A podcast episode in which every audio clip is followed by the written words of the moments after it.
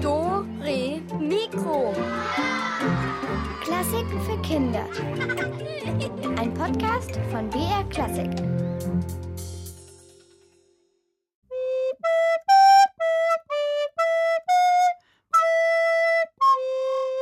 Hier bitte. Ich kann Blockflöte spielen so lange und so oft und so laut, wie ich will. Sogar falsch spielen kann ich, wenn ich Lust drauf habe. Im 14. Jahrhundert, da war das nicht so. Mädchen und Frauen dürfen gleich mal überhaupt keine Blasinstrumente spielen, aber eigentlich dürfen sie sowieso praktisch nix und als Nonne noch mal weniger. Da muss man sich dann schon was einfallen lassen. Was, das erfahrt ihr heute bei unserem Dore Mikro Spezial. Hier ist übrigens die Katharina und wir machen heute nochmal einen Ausflug in die Vergangenheit, zusammen mit Reiseleiter Udo Wachtfeitel und dem Uhu Bubo.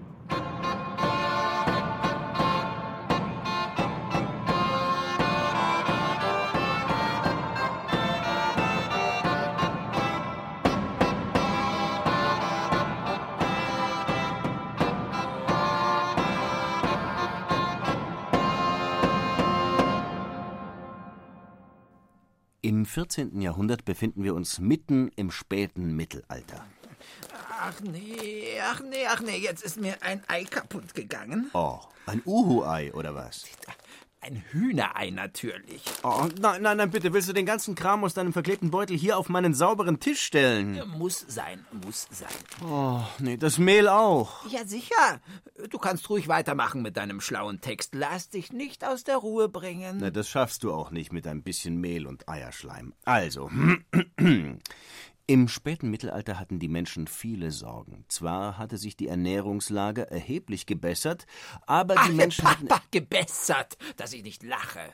Unsere Ernährungslage wird sich gewaltig verschlechtern, wenn mir noch ein paar Eier durch die Krallen rinnen. Du willst uns etwas kochen? Jawohl, um genau zu sein, etwas backen. Eine mittelalterliche Köstlichkeit. Mm, Da läuft mir schon beim Gedanken der Speichel aus dem Schnabel. Aber bitte nicht auch noch auf meinen Tisch. Was wird's denn geben, äh, Monsieur Chef du? Das kann ich hier doch nicht in aller Öffentlichkeit kundtun. Hat was mit ähm, zu tun und mit Halleluja und Na, so. das klingt ja richtig appetitlich. Du wirst staunen. Wir brauchen Wasser, Zucker, Butter, Kartoffelmehl, Weizenmehl, vier ganze Eier, eine Zitronenschale, eine Prise Salz und äh, viel, viel, viel, viel Fett.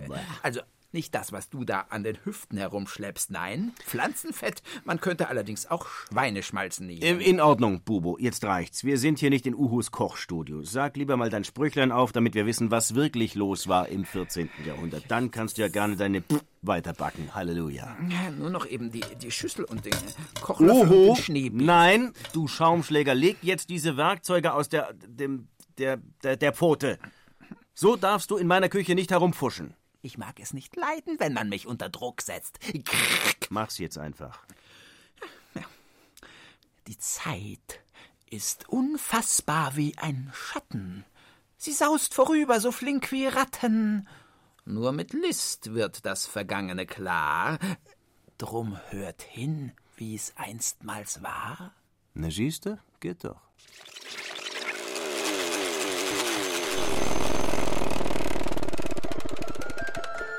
Hunger in Unterbayern. Die Menschen schälen die Rinde von den Bäumen, mischen sie mit zerriebenem Heu und machen Teig für Brot daraus. Bäh, aber ich habe so Hunger. Und wenn du nicht ruhig bist, dann kriegst du gleich noch die Pest. Seuche, Pestbeulen, schwarzer Tod. Der Zorn Gottes? Ich habe Angst. Frankfurt, Köln, Leipzig. Fast ein Drittel der gesamten Bevölkerung fällt der Pest zum Opfer. Hört ihr die Turmuhr? Das ist jetzt ganz neu, dass unser Kirchturm zur vollen Stunde läutet. Die Uhr ist ganz frisch angebracht. Neu ist auch, dass man die Zahlen 1, 2, 3 jetzt in arabischen Schriftzeichen schreibt und nicht mehr in den römischen mit den Cs und X und so. Oh, ein Pfeil hat mich getroffen. Fußsoldaten und Bogenschützen lösen allmählich die Ritter ab. Und Städte verbünden sich. Zur Hanse gehören etwa 200 Städte. Auch die Hafenstädte Bremen, Hamburg, Rostock. Gemeinsam sind wir stark. Der Papst ist von Rom nach Avignon, nach Südfrankreich umgezogen. hat sich dort einen prächtigen Palast bauen lassen. Und hier im Deutschen Reich herrsche ich, der Kaiser Ludwig der Bayer. Und auch daran müsst ihr euch jetzt gewöhnen. Die ersten Kanonenrohre sind gegossen. Uh, da muss man sich ducken, um nicht einen von diesen Brummern abzukriegen. Ja, und während du dich duckst und vor der Küchenarbeit drückst, dann muss ich die Zutaten hier vermixen und denen ein bisschen Feuer unter dem Hintern geben. da wäre es vielleicht ganz gut, wenn wir Musik hätten. Du willst an meinem Herd Salz mit Zucker und Butter aufkochen? Ja. Und bevor mir der Flügel lahmt, bist du dran mit Rühren. Na schön. Allerdings nur, wenn du mir dann mal verraten würdest, was wir hier eigentlich mixen. Das zischt und spritzt ja. Keine Ungeduld, bitte. Das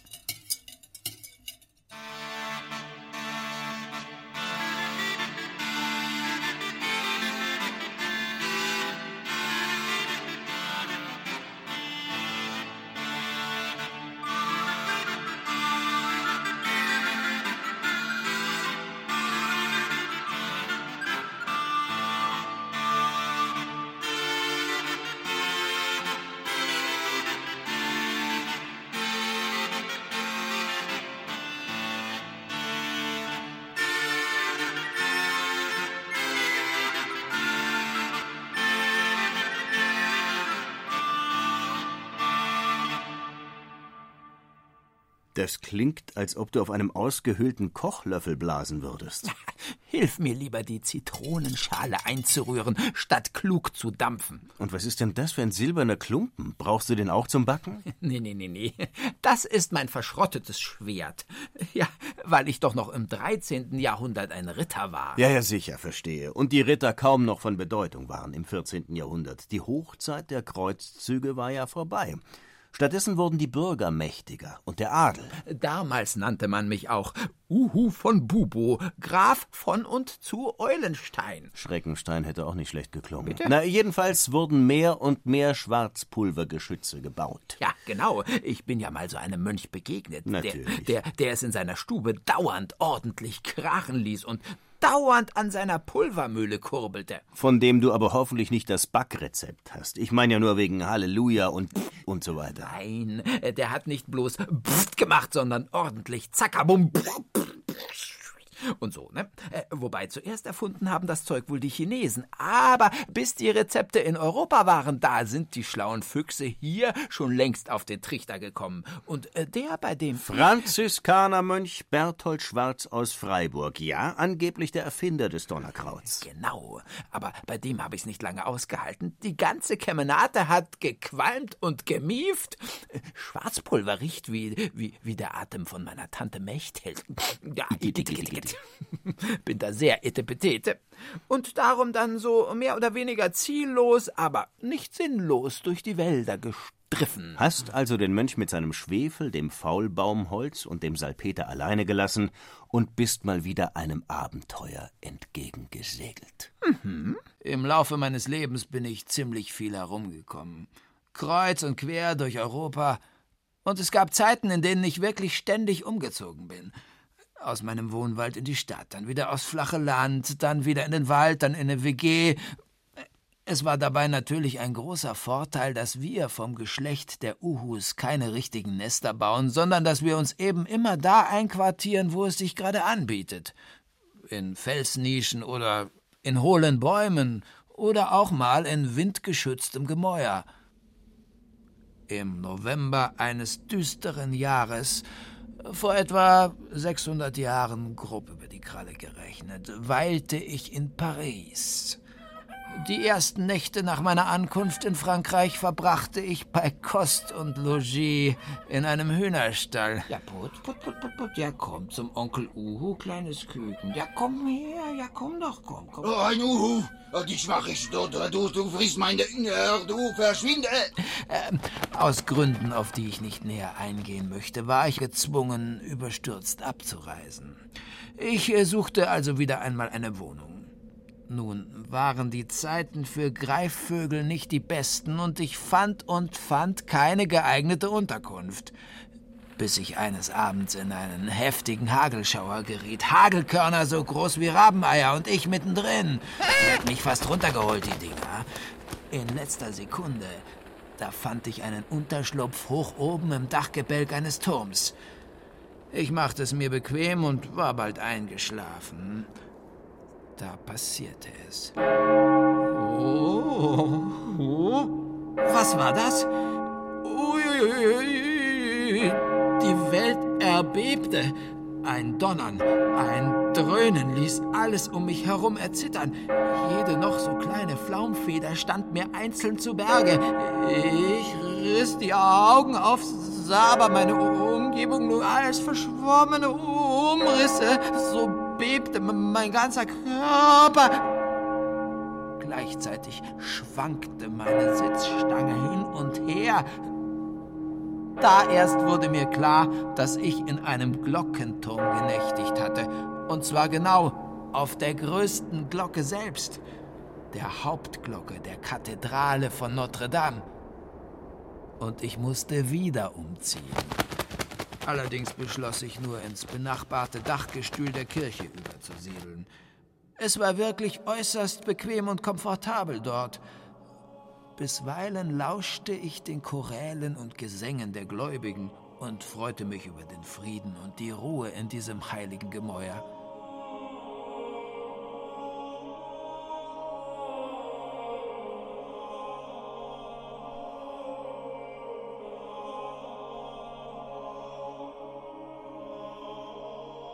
Tais-toi, schweig! Du bist unverbesserlich. Du bist nicht besser? Rechthaberig und eingebildet. Nicht mehr ein Wort. Ich ertrage dich nicht, Jacques. Ich dich auch nicht. Ach, Snova, das ist, das ist, das ist Ketzerei. Neue Kunst. Oh, wenn ich das schon höre, neue Kunst. Was soll denn daran Kunst sein, wenn ihr banale Texte aus dem Alltag oder Liebesgedichte zu eiligen Melodien singt? Du hast dir nicht einmal ein neues Werk angehört. Was Doch. willst du beurteilen, ne? Oh, doch.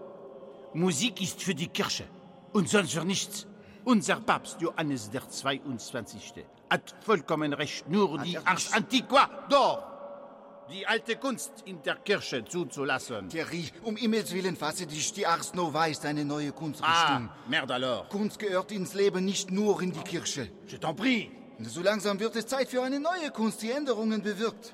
Gut, die Ars Antiqua hat eine neue Notenschreibweise eingeführt. Bon, Töne können nun auch in unterschiedliche Längen notiert werden. Très bien, et plus? Oh, laisse-moi tranquille. Lass mich in Ruhe. Ihr macht alles so kompliziert. Das ist Kunst. Als ob die vielen Stimmen in einem Choral nicht so schon kompliziert genug wären. Ihr komponiert alles noch viel schwieriger und So ging es ewig dahin. Sie stritten und schrien, obwohl sie sich in einer Kathedrale befanden. An Schlaf war natürlich für mich nicht mehr zu denken. Sie mussten verschwinden, oder ich würde wieder einen ganzen Tag schlaflos zubringen. Ein grässlicher Gedanke, der mich aufheulen ließ.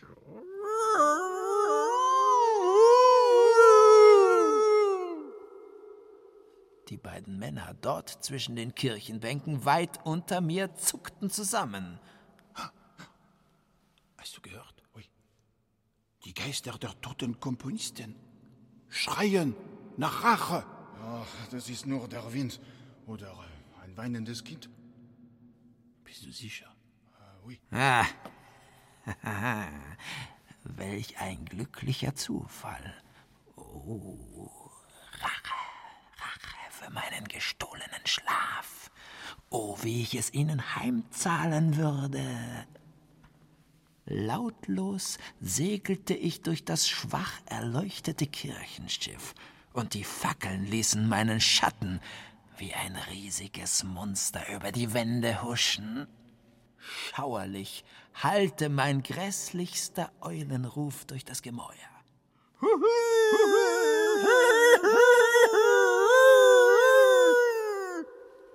Die beiden Männer vergaßen ihren Streit. Hals über Kopf stürmten sie aus der Kathedrale und verriegelten die Tür hinter sich. In bester Stimmung kehrte ich zu meinem Schlafplatz im Dachgestühl zurück, und bald war ich wieder eingeschlafen. In Paris aber erzählte man sich noch lange schauerliche Geschichten von einem boshaften Schattengespenst, das im Kirchengewölbe der Kathedrale von Notre Dame sein Unwesen trieb.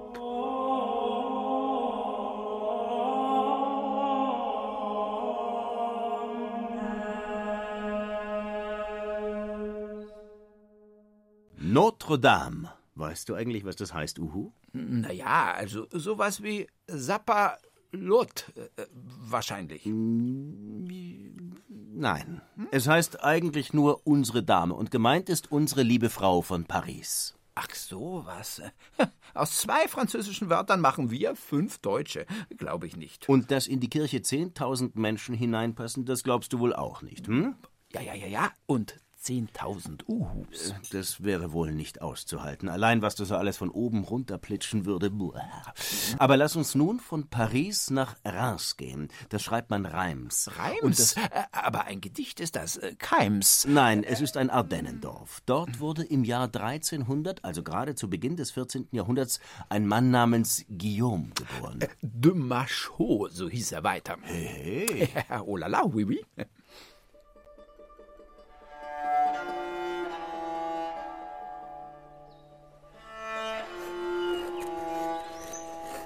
Es ist das Jahr des Herrn 1374, in dem ich mit diesen Aufzeichnungen beginne. Wie schwer es mir doch fällt, den Schreibkiel mit meinen gichtsteifen Fingern zu halten. Und nur müde kratzt die Tintenfeder über das Pergament. Ich bin ein alter Mann, alt, greisenhaft und gebrechlich. Und ich müsste ein Narr sein, um nicht die Kälte des nahen Todes in Knochen und Gedärm zu verspüren. Ich weiß nicht, wie viel Zeit mir Gott der Herr noch gewährt, ehe der heruntergebrannte Docht meines Lebenslichtes mit einem letzten Flackern verglimmt. Aber dennoch versuche ich mich gewissenhaft an all das zu erinnern, was einmal war. Draußen ist Frühling. Wärmende Sonnenstrahlen fallen auf mein Schreibpult, und in dem Baum vor meinem Fenster baut ein munteres Meisenpärchen sein Nest. Werden und vergehen, das ist der Kreislauf des Lebens, zwitschern die beiden Vögel in ihrem leichtfertigen Gesang. Heiter und gelassen müsste ich eigentlich sein, aber dennoch umklammert eine tiefe Traurigkeit mein Herz. Wie könnte ich mich in Heiterkeit ergehen bei all den unvorstellbaren Leiden und Schmerzen, mit denen dieses schreckliche Jahrhundert das christliche Abendland überzog? Guillaume de Machaut ist mein Name. Ich bin Komponist, Dichter und Musiker. Ihr, die ihr meine Worte hört, haltet mich bitte nicht für von eitler Selbstüberschätzung verblendet, wenn ich Folgendes von mir behaupte. Ich bin einer der berühmtesten, vielleicht sogar der berühmteste Meister meiner Zeit. Fürsten und Könige nennen mich ihren Freund, heldenmütige Ritter bewundern die Zartheit meiner Strophen. Hochwohlgeborene, edle Damen verfolgen mich mit scheuen Blicken. Wenn ich der Schönheit stille Blüte schaue, bei meiner Seele sehe ich genug, da ich meine Herrin sehe. Sind das nicht Verse von höchster Kunstfertigkeit und Galanterie? Noch immer überhäufen mich die mächtigen Herrscher Europas mit Gold und Geschenken, nur für ein einziges Lied, mit dem sie die Dame ihrer Sehnsucht zu verführen trachten. Und es ist noch nicht allzu lange her, da sang ein feierlicher Chor meine Messe, als ich Karl V. in der Kathedrale von Reims zum König von Frankreich krönen ließ. Ruhm und Ehre, was ist das schon? Ein Grund, hochmütig zu sein? Sind Poesie und Musik nicht schale Künste, wenn ein ganzes Land im Sterben liegt? Ach, wie stolz dieses 14. Jahrhundert begann. Stolz wie ein geharnischter Ritter, der mit wehendem Banner und erhobener Lanze ins Turnier zieht. Unbezwingbar wie die Burg von Coucy, deren gewaltiger Bergfried sich 60 Meter in den französischen Himmel erhebt. Doch dann, vor etwa 20 Jahren, um 1350, legte sich der schwarze Tod über das christliche Abendland, so wie ein fahles Leichentuch, das jede Fröhlichkeit, Lust und Zufriedenheit gnadenlos erstickt.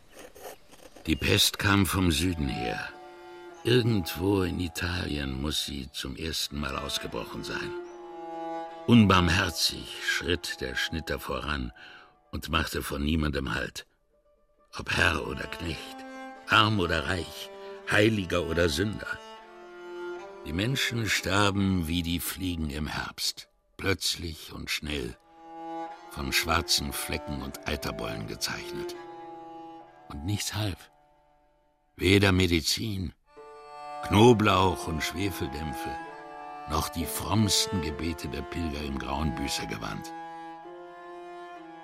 Das ist das Ende der Welt, murmelten die Überlebenden voller Angst und Kummer. Das Pestglöckchen läutete Tag und Nacht. Städte verwaisten, Landstriche verödeten. Und bald fand sich niemand mehr, der all die unzähligen Leichen hätte begraben können. Heute ist Europa ein leeres, düsteres Land, welches das Lachen eines Kindes nicht mehr kennt. Wird das Leben jemals wieder so leicht und unbeschwert sein, wie es einst vor dem großen Sterben war? Was ist nicht alles geschehen in diesem Jahrhundert, in dessen erstem Jahr ich, Guillaume de Machaut, in einem Dörfchen in den Hügeln der Ardennen geboren wurde? Ich war ein strebsamer und ehrgeiziger junger Kerl, an der Domschule von Reims studierte ich die sieben freien Künste, darunter Musik und Astronomie, ehe mich Johann von Böhmen in seine Dienste nahm. König Johann. Was war mein Herr und Freund nur für ein ungewöhnlicher Mann? Oh, wie er Prunk und Luxus liebte. An seiner Tafel gab es die erlesensten Speisen – Pfauen und Reiher, Aalpastete und Jungziegenaspik, süße Dickmilch, Kirschen und Käse. Und alles wurde auf Gold aufgetragen. Die Lieder, die ich schrieb, meine Rondeaux und Balladen, gaben den Gelagen eine festliche Würze. Johann war jedoch auch ein Heißsporn, wagemutig und abenteuerlustig, ein Fürst der Ritterlichkeit, von dessen Heldentaten die Troubadoure bis in alle Ewigkeit singen werden.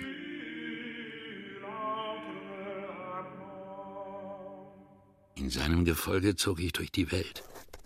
Wir schlugen Schlachten, eroberten Städte, trotzten Belagerungen das Klirren von Schwertern, das Trampeln der Pferdehufe, die Schreie der Verwundeten, die Signale der Fanfaren, die zum Angriff riefen, all diese Geräusche des Krieges sind eine grausame Musik, die ich niemals vergessen werde. Ja, mein Jahrhundert ist ein Jahrhundert des Krieges und des Todes. Und auch König Johann fiel in einer Schlacht, in der von Crécy, in der englische Langbogen die französische Ritterschaft fast vollständig auslöschten. Seitdem haben sich Frankreich und England ineinander verbissen wie zwei blutrünstige Hunde, die nicht voneinander lassen können. Wie lange wird dieser Krieg noch dauern? Niemand weiß es. Es ist spät geworden und meine Hand schmerzt vom Schreiben. Aber auch wenn ich den Federkiel beiseite lege, lassen mich meine Gedanken nicht los.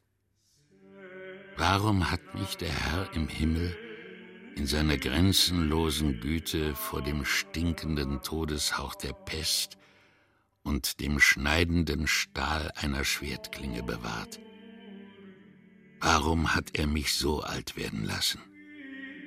Die Antwort? Nein, ich kenne sie nicht.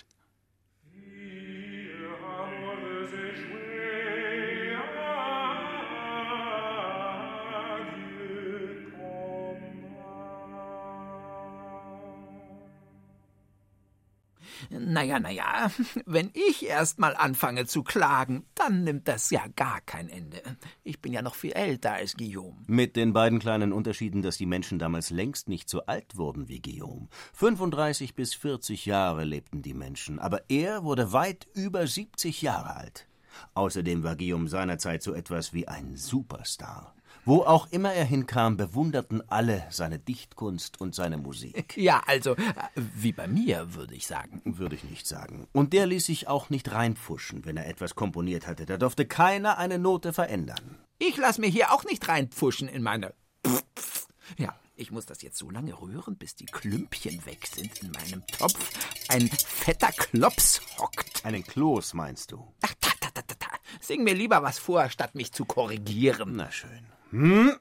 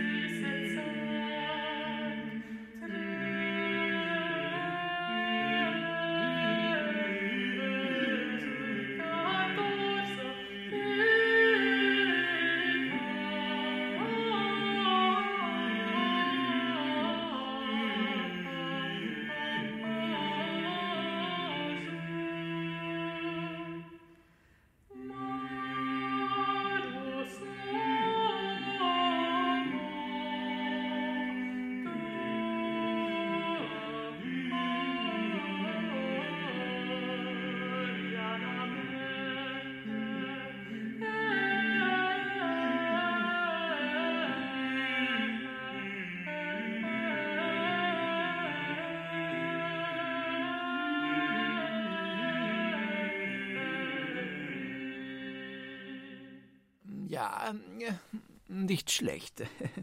Singen war im späten Mittelalter absolut angesagt. Hättest einen guten Troubadour abgegeben. Vielen Dank, du bist sehr äh, freundlich. Beim Schach hätte ich vielleicht wirklich ein bisschen besser abgeschnitten, denn auch das Schachspielen kam groß in Mode. Und wer damals etwas auf sich hielt und zeigen wollte, dass er kein armer Schlucker war, der besaß auch noch eine eigene Harfe. Harfe, und, genau. und spielte drauf. Außerdem einen Mantel, ein Kissen auf dem Stuhl und nicht zu vergessen eine tugendhafte Frau.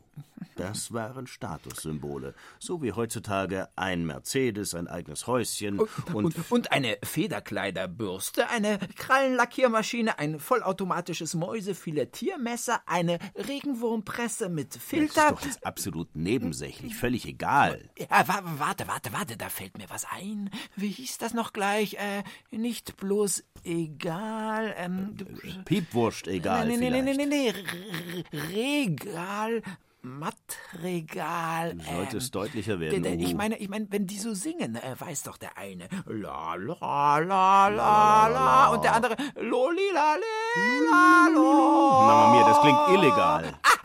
Ma, ma, ma, ma, Madrigal. Ah. Genau, Madrigal. Da, das war damals mindestens so modern wie meine Dingerchen hier. Ah, apropos, ich muss jetzt die Eier in den Topf schlagen. Madrigale, ja, ja, ja, du hast recht, das waren die Hits des 14. Jahrhunderts, stimmt. Ah, die vier Eier müssen nacheinander in den Teig geschlagen werden. Wie brutal.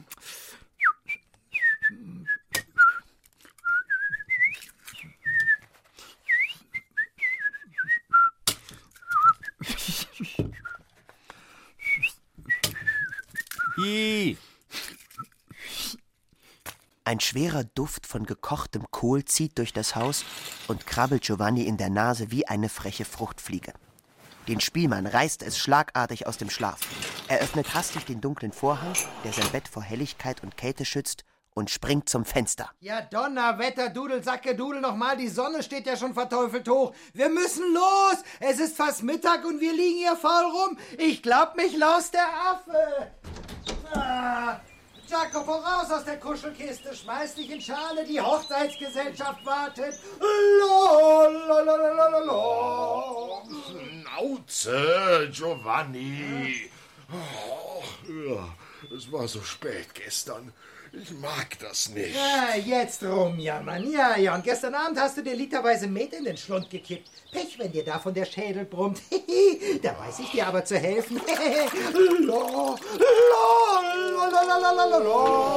Hey, du Fieser Flötenknödel. Lass den Vorhang zu. Oh, du lottriger Lump! Du vermaledeiter Hackbrettfresser, ich hau dir meine Fiedel über den Schädel, dass du nicht mehr weißt, wie du heißt. der sich selbst ein Spielmann nennt, der nur Fröhlichkeit kennt. Müdigkeit, die mag er nicht. Er ist ein Kerl Unter Schimpfen kleidet sich Jacopo schließlich an. Giovanni belädt derweil den Karren mit den Instrumenten. Die Spielmänner werden auf einer Hochzeit erwartet. Jeden Tag treten die beiden mindestens einmal bei einer Gesellschaft auf. Und für Musik gibt es die unterschiedlichsten Anlässe. Mal unterhalten Jacopo und Giovanni die Gäste bei einem festlichen Essen oder beim blutrünstigen Schlachten. Oder sie spielen, wenn gebadet wird, während die Menschen zur Kirche gehen, bei Hochzeiten, wenn ein Kind geboren wurde, manchmal zum Einschlafen eines feinen Herrn oder selbstverständlich bei großen Festen. Dauernd dudelt, zirpt, schwingt, flötet, kratzt, klingt, zupft und trötet es. Sie sind so etwas wie ein zweibeiniges Radio des späten Mittelalters. Eine Dauerberieselung. Jacopo, schwing dich auf den Karren, los geht's. La la la la la la la. Hast du das Platterspiel mitgebracht? Ich habe das Rohr gestern Abend noch geputzt. Sag mal, die Tierblase war völlig aufgeweicht. Hast du da reingesappert? Ich weiß nicht, ob die Blasenpfeife heute schon Ist wieder... doch einerlei. Dann blas ich halt diese Sackpfeife hier. Leg das Ding weg, das mag der Gaul nicht. Hüa, du alte Meere, schwing die Hufe. Hüa! La la la la la la la, einst war es ein junges Tier, heute zieht es nur mit Mühen hier den Karren und die Knochen. Jetzt Schnarre. lass doch mal die Singerei. Das hält man ja im Kopf nicht aus, ewig dieses Gejaule. Momentchen, du Dudel, die Sackbläser. Ich dachte eigentlich, das könnten wir in Zukunft zusammen machen. Wir beide singen, statt mit diesem Berg an Instrumenten durch die Lande zu holpern. Die Packerei jeden Tag strengt mich an. Singen, das ist der letzte Schrei. Da braucht man nichts mitzunehmen. Und das ist absolut Mode. Madrigale. So nennt man die Liedchen. Du bist eine echte Windpfeife. Ein Diktumschädel. Erinnerst du dich etwa nicht mehr, wie sie uns aus Florenz rausgeworfen haben, weil wir so jammervoll gesungen haben? Hey, das war vor über fünf Jahren, da waren wir noch Anfänger. Aber jetzt sind wir die besten Spielmänner zwischen Bologna und, und Perugia oder so. Und die wollen wir auch bleiben. Einzige Zwei-Mann-Kapelle, die fünf Instrumente gleichzeitig spielen kann. Trommel, Fiedel, Becken, Schalmei und dazu noch Glockenspiel mit den Füßen. Meine Haxen sehen schon aus wie Krähenfüße vom dauernden Herumklöcknern. Donnerwetter, Dudelsacke, Dudel nochmal. Ich will was Neues machen, was Neues erleben. Madrigal. Ja, das soll's sein. Madrigal. Galli, Galli, Galli. Aber Dolly. Madrigal hat übrigens nichts mit Galle zu tun, auch wenn Jacopo fast die Galle hochkommt. Madrigal nennt man eine bestimmte Art von gesungener Musik, für die zwei Stimmen notwendig sind. Aber jetzt rasch zurück zu den beiden Spielmännern. Mein Lieber, der eine steht ordentlich unter Dampf. Also, mein Freund und Kumpel, du übernimmst den ruhigen Tenor, die Unterstimme. Ja, ja, ja. Für mich fällt wieder nur die Unterhosenstimme ab, für die sich kein Mensch interessiert. Klar, und du, Giovanni, Ja. ja, ja, du bist der super Obermann. Das hätte ich mir ja denken können. Ganz genau. Und ich bin der lebhafte Superius, die Oberstimme. Oberstimme Superius.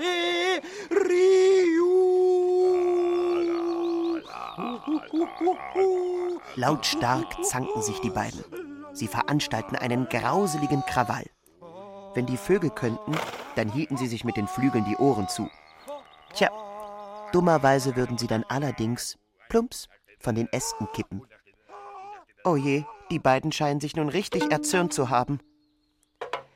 Jetzt nimmt Jacopo die 1,80 Meter lange Riesenposaune. Er holt aus. Doch Giovanni ist schneller. Er reißt die Harfe von rechts ins Spiel, katapultiert die Posaune, die eine gewaltige Delle im oberen Drittel verpasst bekommen hat, links ins Aus, was so viel heißt wie ins Gestrüpp. Die Harfe hat durch den Flankenstoß einige Seiten einbüßen müssen, was Jacopo ausnutzt und das Trumpscheit erhebt. Er holt aus.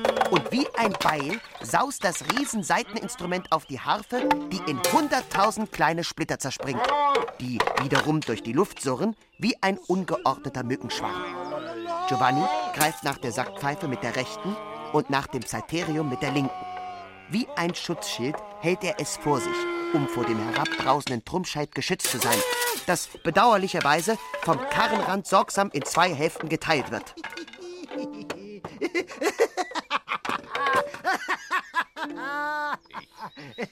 Ich finde das überhaupt nicht zum Lachen. Das wollte ich sowieso schon immer mal sagen. Mich machst du dauernd zum Deppen. Und du selbst lässt dich feiern. Hey, wir haben fast alle unsere Instrumente zertrümmert. Jetzt stehen wir hier mit quasi leeren Händen wie die Idioten. Und gleich sollen wir auf einer Hochzeit Musik machen. Jawohl, jawohl, jawohl. Da bleibt uns wohl nichts anderes übrig als, na, als was wohl? Als was wohl? Was weiß ich? Wir klimpern mit den zerbeulten Becken herum, rülpsen und wackeln dazu mit der Zunge. Oh nein, nein, damit machen wir uns doch lächerlich und dann sind wir für immer aus dem Geschäft. Nein, wir werden singen. Unsere Stimme haben wir ja nicht in Schrott zerlegt. Hä? Ich die Oberstimme und du die tragende Unterstimme. Und wir haben sogar noch Zeit, uns einen hübschen Text zu überlegen. Ganz genau genommen habe ich da schon so eine Idee für das Brautpaar. Äh, also, pass auf. So bist du mein Herz, mein auserwähltes Mein. Ich will für immer bei dir sein. Tag und Nacht und alle Stund, unsere Liebe hält uns gesund. Freilich wollen wir singen und dazu den Ranzen schwingen. Und du, und du singst in tiefer Lage dazu. Ma, ma, ma, ma, ma, ma, ma, do, do, do, do, do, du, da, du, da, du, da, du, ma.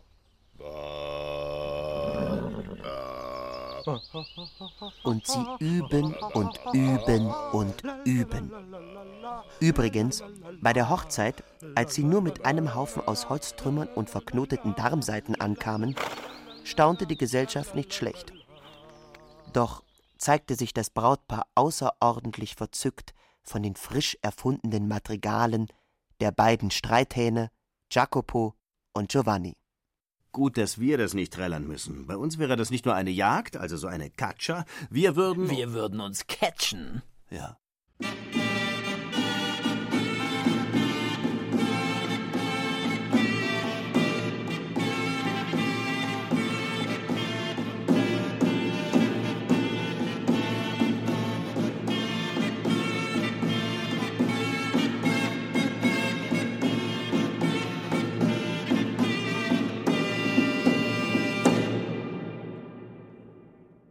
Also, werter Uhu, ich muss sagen, die schauen ja langsam wirklich schmackhaft aus, die Halleluja-Knödelchen. Ja, ja, ja, ja.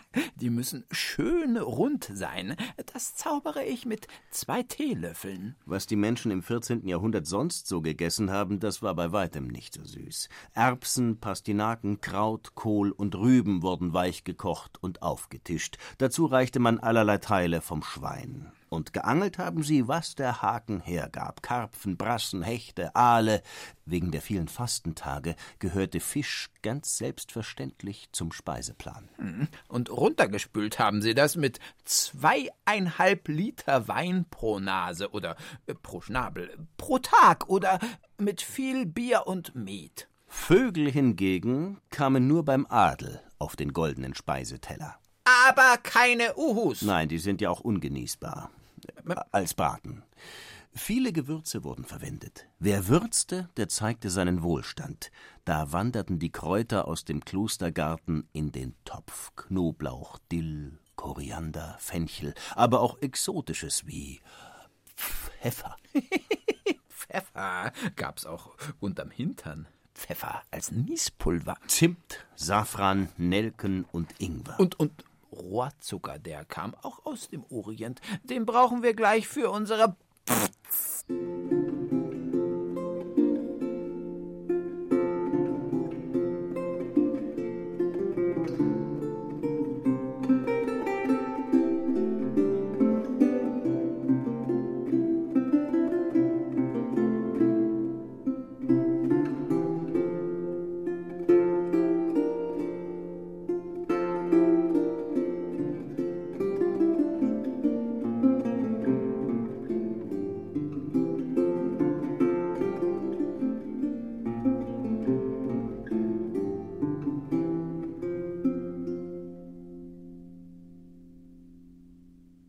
Bedeutend waren nicht nur die Araber und ihre Erfindungen, ihre Musik und ihr Wissen, sondern auch die christlichen Klöster. In Europa gab es im 14. Jahrhundert 4000 Klöster. Ja, kenne ich alle, wie meine Westentasche. Welche Westentasche? Naja, also die Dachstühle kenne ich, okay? Dann ab nach Nürnberg, in eine Werkstatt unweit des Zisterzienserinnenklosters Himmeltroden, das der heiligen Jungfrau Maria geweiht ist. Während du dich einstauben lässt vom Sägemehl und den Hobelspänen, vollende ich unsere mittelalterliche Speise.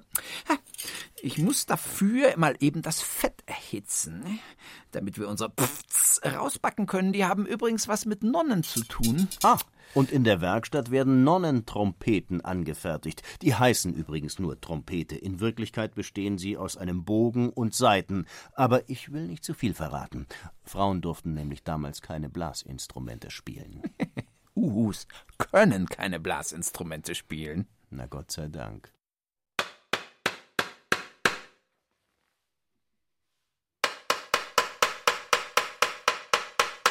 So, jetzt muss ich bloß noch die letzte Holzseiten drauf nachlegen. So, dalla. Ja, passt, genau. Genau an die anderen zwei Seitenteile.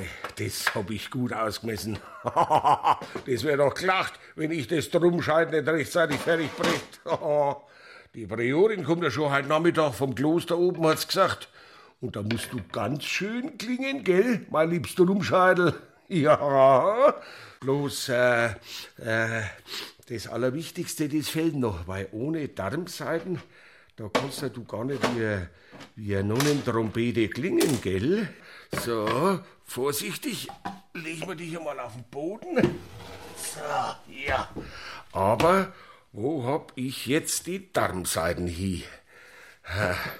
Säge, Hämmerler, der Buchen ist schon gespannt, der geschliffene Stich für die Seiten ist auch schon drauf. Alles ist da, bloß die Darmseiten nicht. Aufgerollte Darmseiten, die wird doch nicht so schwer zu finden sein. Vielleicht liegt's am Finster. Hm? Oder, ja, draußen. Schauen wir mal schnell in den Hof. Hm. Na, da ist er auch nicht. Ja, Kreiz, Birnbaum und Hollerstauden, das Drumscheid muss halt fertig sein. Ach, da hilft bloß mehr ein Stoßgebet. Oh, das ist. Oh, das duftet ja nach. nach Nonnenfetzle. Mein liebstes Schmalzgebäck. Nonnenfürzchen. Oh, das kommt von nebenan. Da hat die alte Hand gebacken. Schauen wir mal. Oh ja, doch. Sie hat's ans Fenster zum Auskühlen gestellt. Ein ganzer Bärchen Nonnenfetzle. Hm, oh, oh, die sind ja so viel, da könnte ich mir doch ein ganz kleines Nonnenpötzle. Nur ein klitzekleines, noch wenn ich über den Hof schleich. Ganz leise, schön gebückt. So, ja, so. Und jetzt bloß mehr den Arm ausstrecken. Ja, vorsichtig, ja. Ich hab einen. Oh, oh, na, na, na, na, na. Halten den alle auf einmal. Ja, ich Döspaddel. Jetzt haben wir doch welche auf dem Boden putzelt. Oh, da hilft nix. Den muss ich mir noch schnappen. Schnell zurück in die Werkstatt. Na, was bin ich? Vielleicht ein Döspaddel und Mist noch einmal.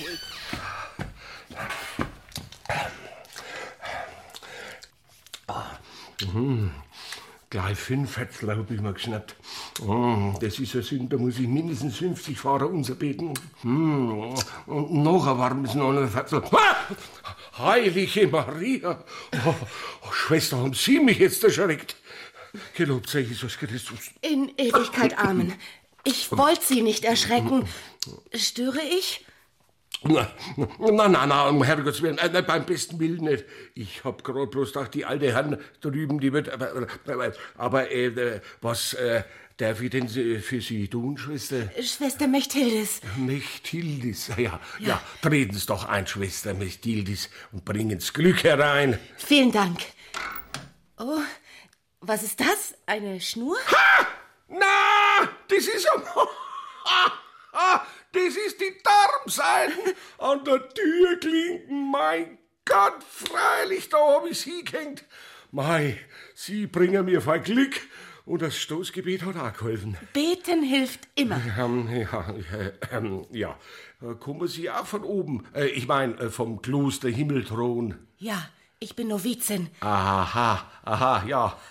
Also die neue Nonne sozusagen.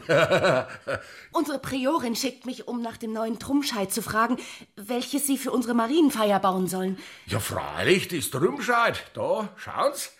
Da liegt's. Ach, so lang ist das? Ja. Da- Das ist ja fast so lang wie unser Kreuz in der Klosterkirche. Ja, Schwester Mechtildis, haben Sie noch nie ein Trümscheid gesehen? Darum schickt mich ja die Priorin.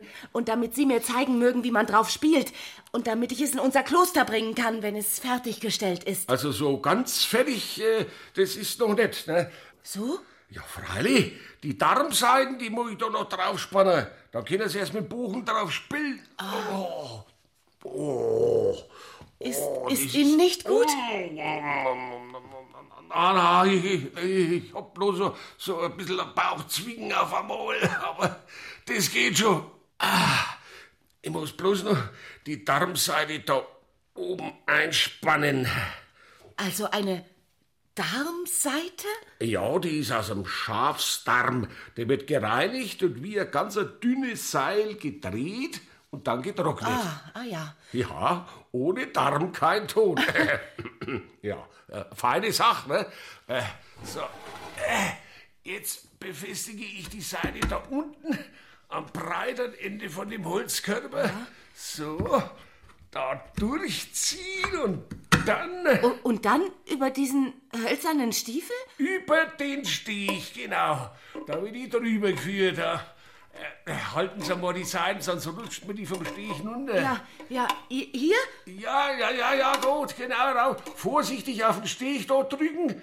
Und dann für die Darmseiten so lang am Holz hoch bis zum oberen Ende, wo es ganz schmal ist. So, halten schön fest.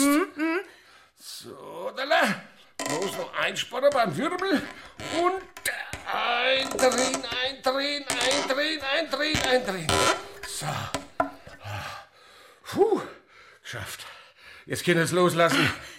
Eine sehr schwierige Angelegenheit. Ach, das war ein leichts. Und zum drauf spielen ist noch leichter. Wirklich? Äh, Schwester Mestildis, stellen Sie sich hier mal ganz gerade hin, bitteschön, und nehmen den Bogen da in die Hand. Das ist der Bogen. Ja, freilich, das ist kein Schlagstecken und keine Reliquie, das, das ist ein aufgespanntes Rosshaar. Und mit dem Rosshaar streichen Sie über die Darmseite. Da unten am Boden? Ach, gehen's na. Schatz, ich stell Ihnen das Drumscheid auf. Oh je, das ist doch so hoch. Das stößt ja fast an der Decke an. Ja, ja, ja, und darum legen wir das Drumscheid ein bisschen schräg, mit dem schmalen Ende nach oben auf Ihre Schulter. So, da, da. Wie gut, dass es auf dem Boden steht. Sonst wäre es mir zu schwer. Ach, das ist doch nix. Unser Herr Jesus hat ein ganzes Kreuz auf der Schulter tragen müssen, aus Vollholz. Ne? Und nicht so drei Seiten zusammengenagelt und innen hohl. Ich bitte Sie, das ist doch kein Vergleich. Haben Sie recht. Das Drumscheid ist eher wie ein langgezogenes Dreieck. Und, oh, da ist wieder. Oh, Was? Oh, oh, oh, oh. Das Bauchzwicken. Oh, oh. oh. Kleine Sündenbestrafter, liebe Gott, sofort. Welche kleine Sünde? Ach, ach, ach, ach, nur der ganz klitzekleine. Äh, Aber ich fürchte, das Bauchzwicken wäre ich erst los, wenn ich ein paar Vater unser bet. Da wäre es doch das Beste. Sie kommen gleich mit Nauf ins Kloster. Da können Sie in Ruhe beicht. Äh, ich meine, beten. Und ich muss das Trumpfscheit nicht alleine tragen. Sie können mir dabei helfen. ja, ja, ja, ja, das, äh, das mache ich gern. Was tut man nicht alles für ein reines Gewissen? Sehen Sie. Aber halt, halt, halt, halt, halt, halt, halt. Sie müssen erst einmal auf dem Trumpfstein spielen können, Schwester Mechtildis. Sonst wird's nichts mit der Marienfeier. So, jetzt backen Sie den Bogen und streichen da mit dem Rosshaar über die Darmseiten. So? Ja, bitte schon. Passt das? Ja, ja, gut so, gut, wunderbar. Weiter, weiter und mit dem Bogen wieder in die andere Richtung. Ja, sie ist aber ja ein Naturtalent. Da wird sich die heilige Maria aber freuen. Was man als sie, was man da für eine feine Musik mit so einem Drumscheit machen kann.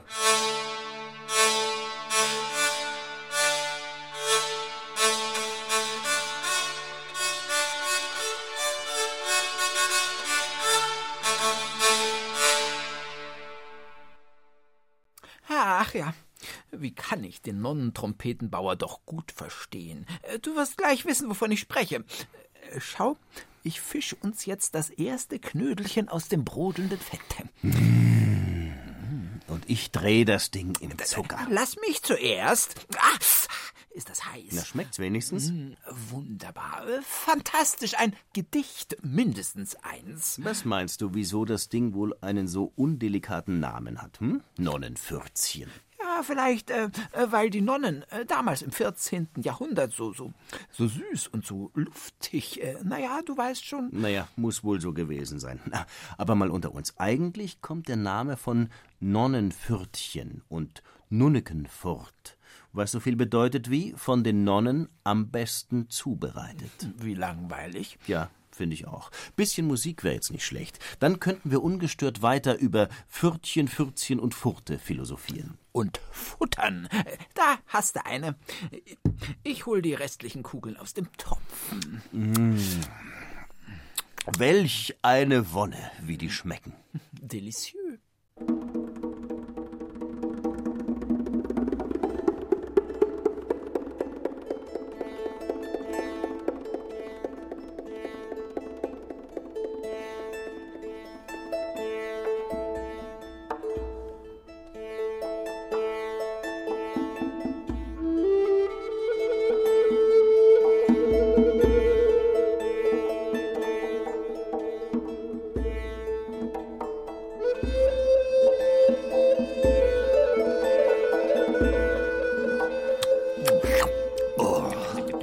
Nee. Oh, bitte, nimm die Nonnenklöße weg. Ich bin pappsatt. Ich kann nicht mehr. Und ich erst. Ich, ich platze bestimmt in wenigen Sekunden.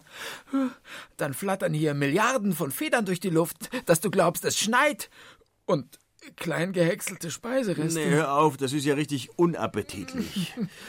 Die Frage ist also, wie kommen wir ins nächste Jahrhundert? Ja, so wie immer, du fliegst und ich nehme auf deinem Rücken Platz. Ich kann überhaupt nicht mehr fliegen. Die Nonnenpfürzchen, die liegen wie, wie Wackersteine in meinem Uhu-Magen. Na dann, pardon, müssen wir wohl warten, bis Christopher Columbus mit seinem Schiff vorbeischippert, um Amerika zu entdecken und uns mit an Bord nimmt. Oder die Meistersinger von Nürnberg vorbeiziehen und uns ein Pferd abgeben, das uns dann ins 15. Jahrhundert bringt. Ja, äh, dann, ja, warten wir wohl mal, oder? Ja. Ich baue mir so lang eine Nonnentrompete. Ja, warum nicht? So eine Nonnentrompete kann man ja auch mal basteln. Oder man hupt einfach in alles rein, was laut ist. Trompete, Flöte, Tuba, Posaune, egal. Weil heute dürfen wir das ja zum Glück. Jeder und jede. Puh, da bin ich aber schon wieder sehr, sehr froh, dass ich heute lebe und nicht im 14. Jahrhundert. Die heutige Sendung, wie alle anderen Uhu-Musikgeschichten, gibt es natürlich auch zum Runterladen und Nachhören unter br.de-kinder-doremikro. Bis dahin, macht's gut, eure Katharina.